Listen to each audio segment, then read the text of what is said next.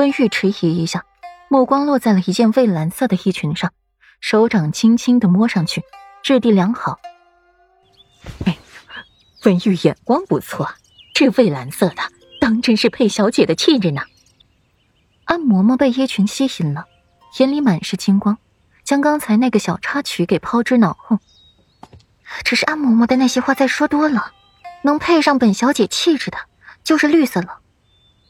温若然自嘲一声：“她不是无知小姑娘了。”温若然点点头，她也喜欢这蔚蓝色的。安嬷嬷脸色一僵，有些不敢去接温若然的话，讪讪的站一边。温玉却是皱紧了眉头，心底略有不安。表小姐要去参加赏梅节？是呀。有什么问题吗？这可是世子爷亲自来说的，难道你以为是作假的吗？提起旁的事，安嬷嬷又生龙活虎起来了。想到了裴玉要带温若然去赏梅节，心底的兴奋就难以抑制。倒不是作假，嬷嬷多想了，只是这世子爷怎么会突然带表小姐去赏梅节呢？世子妃同意吗？若是到时候闹了起来，世子爷如何收场呢？温玉沉稳又聪明，很敏感这个赏梅节。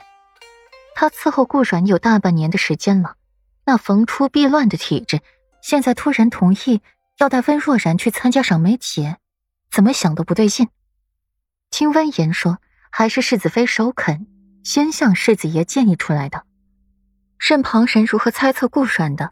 现在顾阮只是觉得小命难保，絮絮叨叨，左言而顾其他的，把话解释清楚了，还是没能逃过裴玉的耳朵。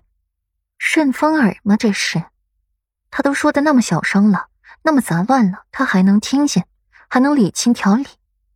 顾软不免有些佩服他。裴玉手拿着汤匙，轻轻的舀着药，语气散漫，听不出旁的情绪了。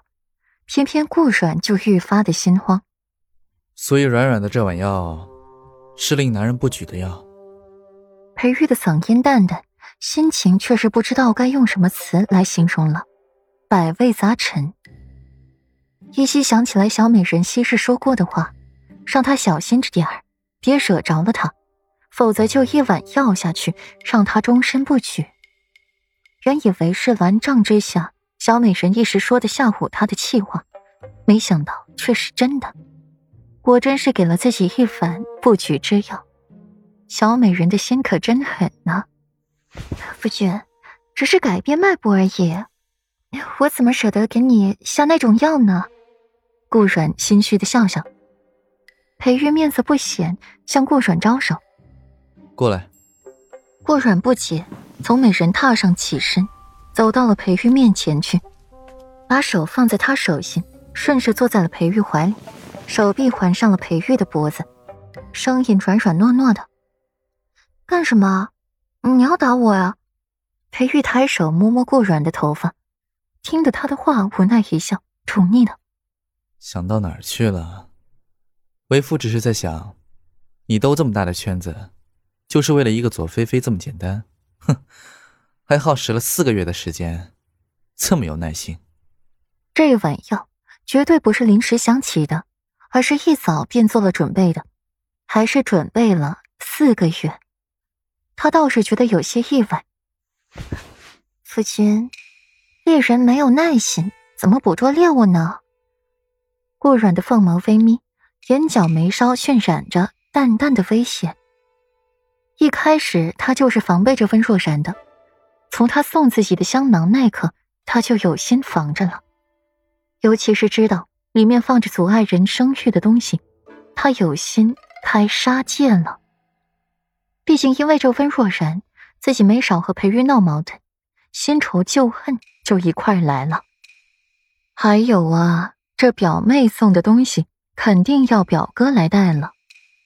本来后边他安排的好好的，准备一击毙命的。哪知道，突然间知道了温硕然是温硕隐自己亦师亦友的人的侄女，没法下手，他就只能放弃了。只是似乎老天有些看不过去了，居然让他知道，温硕然香囊里的那些东西是由左菲菲的授意安排。虽然那时候顾阮不想有孕的，可也容不得旁人来害自己，那就只有将这矛盾指向左菲菲了。虽然时间短了点，但也差不多了，能有那个脉象就够了。陈太医的医术一定能把出来的。顾阮将每一层每一步都算尽、算透了，如今就差裴玉配合了。